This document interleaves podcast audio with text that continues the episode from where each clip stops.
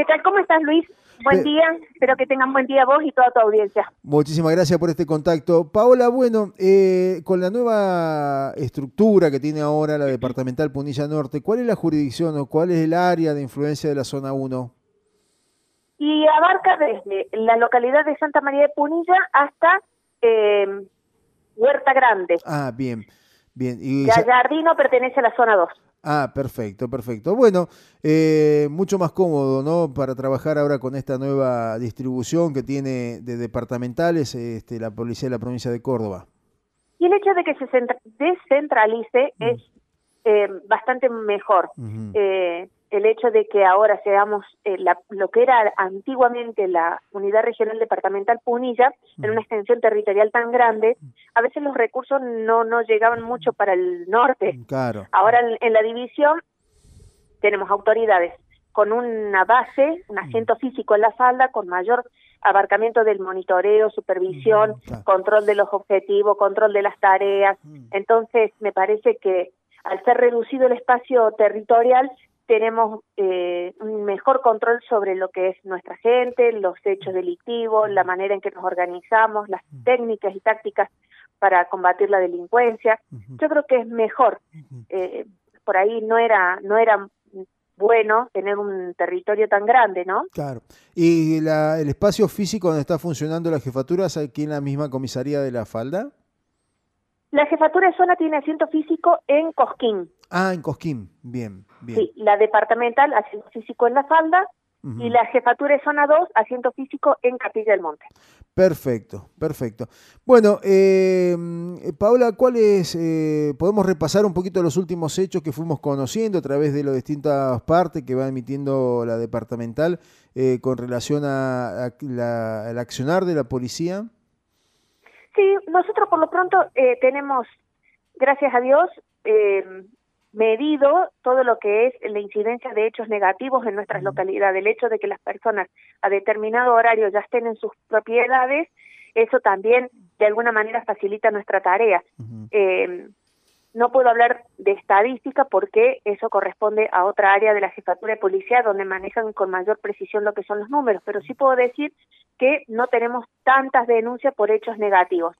Sí hemos notado un incremento en los hechos de violencia familiar. ¿Bien? En el último tiempo nosotros en Cosquín tenemos el monitoreo del dispositivo Salva. Y hemos tenido más activaciones de lo común. Eh, a raíz de eso también ha habido detenciones, nosotros les pasamos de que ha habido situaciones de violencia en la vía pública donde debió actuar el personal policial y a la vez también eh, activaciones del dispositivo Salva.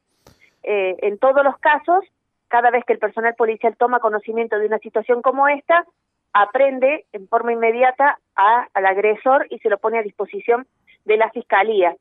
En los partes de la semana pasada yo les, les había mencionado también que tuvimos mujeres aprendida por situaciones de violencia. O sea, esto no, no escapa a un género. No sé si es por ahí eh, la presión social que se está viviendo, el hecho de que estemos más tiempo en la casa todos juntos, provoca situaciones de conflictos eh, intrafamiliares.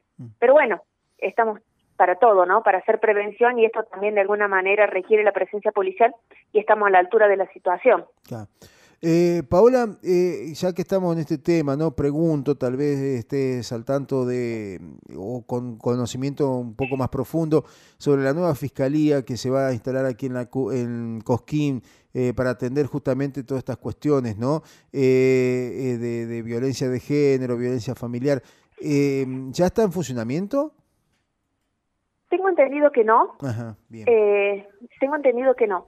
Eh, sí sé que a través del Ministerio de la Mujer, en cada una de las cabeceras de las distintas zonas o localidades importantes, hay un punto mujer. Sí. Que eso a nosotros nos ayuda muchísimo porque si vamos a pensar en lo que es la problemática violencia de género, tenemos que tener en cuenta que no es solamente ir y detener al agresor, que es nuestra función prácticamente, ¿no? Auxiliares de la justicia y estamos para hacer cesar el delito y de alguna manera ejecutar lo que diga la fiscalía.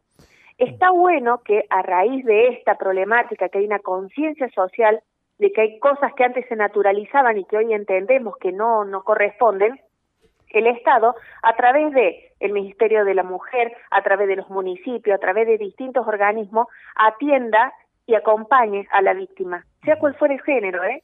Acompaña a la víctima. Y el victimario también. ¿Por qué digo esto?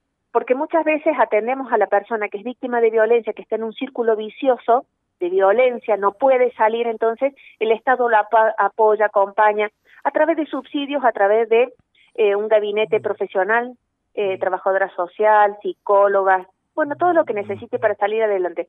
Y nos olvidamos que el hombre o el agresor, eh, la persona que ejerce la violencia, también tiene un círculo vicioso que romper. Bien, entonces ese hombre si no no no está o esa persona no está contenida, acompañada, hace terapia, de alguna manera rompe esto que para él es normal, va a caer seguramente en otra pareja y va a hacer lo mismo. Entonces, para esto están los puntos mujer y está buenísimo que el Estado aborde la problemática desde, desde el comienzo, desde la raíz y empecemos a sanar mm. eh, una sociedad que está enferma. Claro. Claro, es, es cierto esto, hay, hay, que brindar mucha atención, también contención, que es eh, lo, lo, lo más importante en muchos casos. A ver, yo he conocido situaciones de, mujeres principalmente que han y, que están en todo el marco del proceso judicial y todo lo demás y muchas veces se sienten desprotegidas, se sienten eh, abandonadas este, por las autoridades eh, judiciales incluso eh, y se requiere de esto, ¿no? De ese compromiso para poder acompañarlas en todo este proceso y, de alguna manera mejorar la calidad de vida, ¿no? Y, sacarle porque muchísimas, Paola, vemos que muchas mujeres este, viven en un estado de pánico permanente, ¿no? Con esta situación. Esto, mira, no es solamente la situación de una víctima de, violencia que está en un estado de vulnerabilidad absoluta, ¿no?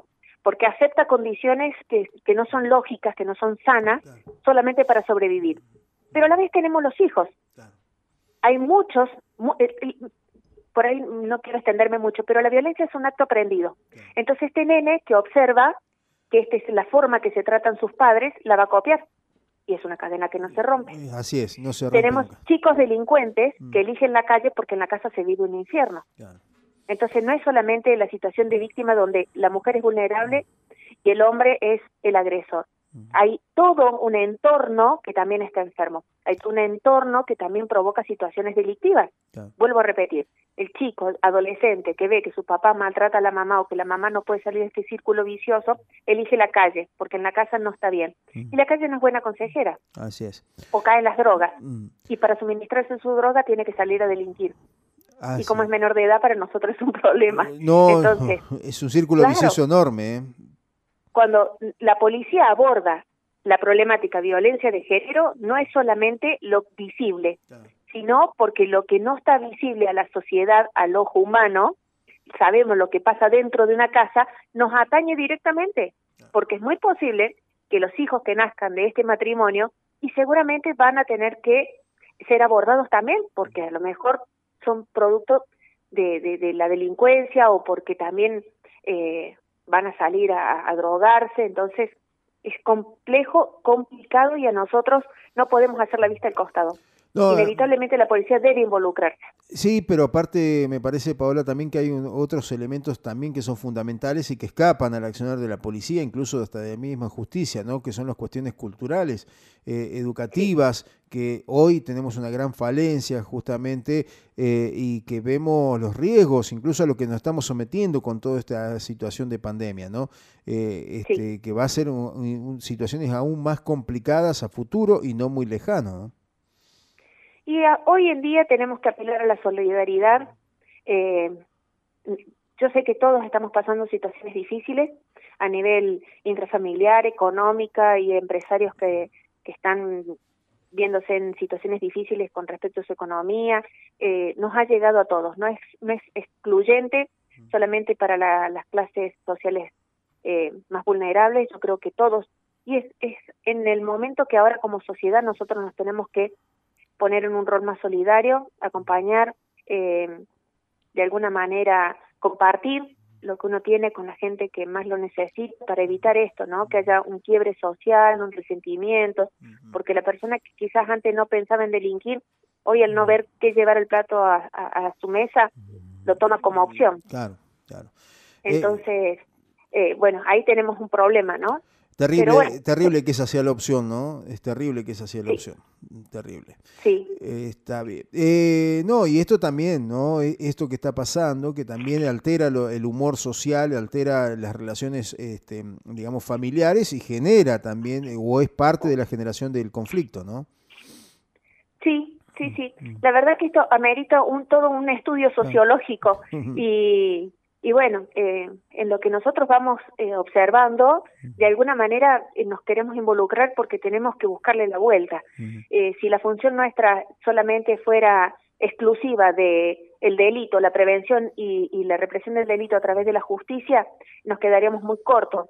Nos hemos dado cuenta que la institución policial debe abarcar otras aristas otra salida, otras puertas, ayudar porque somos parte de la sociedad, porque tenemos hijos que también son parte de la sociedad. Entonces, esto no es que vivimos aparte. Mm. La policía está consciente de que hay un problema social y estamos en situación, nos estamos instruyendo, capacitando. Nosotros tenemos mucha capacitación respecto a lo que es violencia de género, violencia familiar, hay un, sinfín de protocolos y estamos poniéndonos a la altura porque eh, yo creo que la sociedad nos, nos necesita eh, más profesionales. Y bueno, y en eso estamos, ¿no? En, esta instancia de, de poder brindar lo mejor que tenemos. Así es. Paola, vamos a ir un punto, eh, son varias, varios los casos o los hechos que, que aparecieron en el parte, eh, pero vamos a ir a, a, uno puntual del 29 de junio, eh, donde eh, la Brigada de Investigaciones eh, se constituyó en barrio residencial Santa Rosa de la ciudad de Córdoba, capital, por un hecho de hurto con el inhibidor y detuvieron a un hombre de 38 años. Este, también secuestraron un vehículo. esta, este hecho ocurrió aquí en la, en la zona y, tu, y la investigación lo llevó hasta allí, hasta Córdoba. Sí, esto fue así. Eh, nosotros en la localidad de La Falda y zonas aledañas hemos tenido algunas situaciones de hecho de hurto con inhibidor. Después tuvimos un episodio hace como 20 días atrás en el que también un vehículo fue visto eh, sustrayendo elementos, es un auto, un app rojo, que comenzó la persecución en, eh, en lo que es La Falda y concluyó acá en Santa María. Eh, ni bien uno sale de Cosquín, ingresa a Santa María de Punilla, ahí se lo pudo detener y aprender a las personas. Las personas hoy están en el en Bower, fueron trasladadas a la unidad carcelaria de Bower. Estas personas tenían frondosos antecedentes. Cada uno de los datos que hemos ido adquiriendo o que ha ido adquiriendo eh, la Brigada de Investigación lo ha puesto a disposición de la Fiscalía y no concluyó solamente con la detención de estas dos personas. Esto fue solamente la punta del ovillo que empezaron a desenrollarlo y los llevó hasta la ciudad de Córdoba. Ahí eh, se hizo toda una investigación en lo que es un domicilio y en el momento de que eh, estaban en la vía pública, eh, se dan con esta persona que era una de las personas investigadas, al momento del control, en donde tenía pedido de captura, solicitud de paradero y un sinfín de otros requerimientos judiciales, y el chequear el vehículo también. El vehículo tenía solicitud de secuestro, estaba lo que se dice vulgarmente flojito de papeles. Mm, Entonces, se ponen a disposición ambas, eh, ambos elementos, la persona y el vehículo, y quedaron en la ciudad de Córdoba. Mm. Pero bueno, esto es parte de una gran investigación que todavía no ha concluido, que no ha culminado, pero la idea es poder llegar a desbaratar esta banda que estaba operando en nuestras, en nuestras localidades. Entonces, repasando, Paola, hasta ahora habría cuántas personas detenidas este, eh, en, este, en esta investigación? Y por un principio nosotros tenemos dos personas detenidas, varón, mujer, mayores de edad, eh, con el secuestro de un vehículo, un Volkswagen Up rojo, esto hace 20 días, y ahora, con el día de ayer, un hombre de 38 años, si no me equivoco, también oriundo de Córdoba, con frondosos antecedentes y el secuestro de un segundo vehículo. Bien, eh, justamente a esto apunto en, en, esta tarea que ustedes realizan. Eh, esto se da principalmente con gente que viene de la ciudad de Córdoba a, a generar esta situación aquí a la zona eh, a trabajar con los inhibidores, a levantar autos o abrir autos aquí en, en, el Valle de Punilla, Paola? O... Coincidentemente, las personas que han sido aprendidas son todas oriundas de Córdoba, mm. con antecedentes anteriores. Mm, mm. Posiblemente yo deduzco, y esta es una apreciación personal, eh, cuando ellos ya están bastante eh, vistos, quemados en una jurisdicción, salen a expandirse, ¿no? En un lugar donde, como ser nuestra localidad de La Falda, que llevamos una vida más apacible, más tranquila, un poquito eh, más relajada, eh, aprovechan estas circunstancias y empiezan a delinquir en nuestra jurisdicción. Gracias a Dios, el personal policial ha estado a la altura. Si bien ocurrieron algunos hechos, pudimos actuar con prontitud y desde eh, estas detenciones no hemos tenido nuevos episodios en nuestra jurisdicción.